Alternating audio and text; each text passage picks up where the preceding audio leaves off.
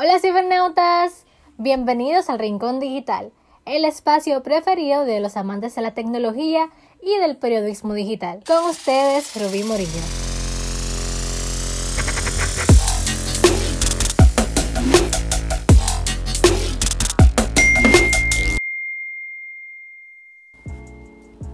¿Qué tal? Bienvenidos a un episodio más del Rincón Digital.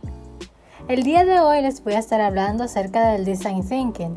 Explicado de una forma muy fácil, este consiste en un método para generar ideas innovadoras que logren satisfacer las necesidades de los usuarios o clientes. Y yo les voy a estar hablando de forma específica cómo esto puede ayudarlos a ustedes a desarrollar su proyecto de periodismo digital. Y como ustedes saben, a mí me gusta resumir todo en como varios key points o puntos específicos para que se pueda entender mejor el tema. Y bueno, el día de hoy no es la excepción.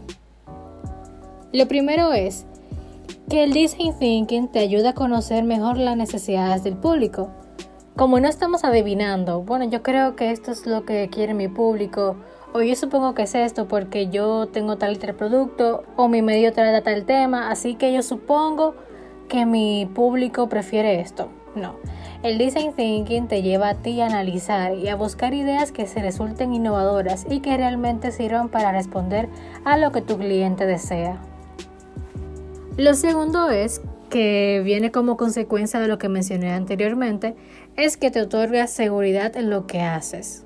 El design thinking hace que se reduzca la incertidumbre, ya al haber analizado a tu público, sus necesidades, las mejores ideas que, puedan resultar innovadoras, te sientes más seguro de ti mismo de que lo que estás haciendo o la, la guía que estás tomando para tu medio, para tu emprendimiento digital, es la correcta.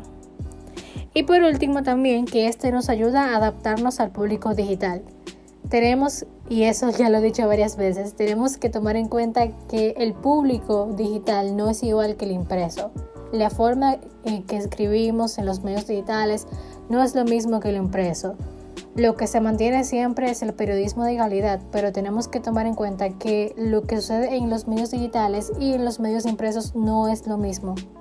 Entonces, señores, si quieren tener un emprendimiento eh, de periodismo digital, tienen que aprender a adaptarse a los clientes, a los usuarios de los medios digitales. Y esto conlleva a, que sucedan cambios de forma constante, ya que la, conducta del lector en físico no es lo mismo que el lector en digital. Eso fue todo por el episodio del día de hoy. Fue bastante breve, pero me parece que es una información bastante útil. Sabes que me puedes escribir a través de las redes sociales, estoy como Ruby E. Morillo y me puedes dar un comentario diciéndome qué te pareció el episodio del día de hoy y si implementas alguno de estos tips que te he dado. Hasta la próxima, cibernautas.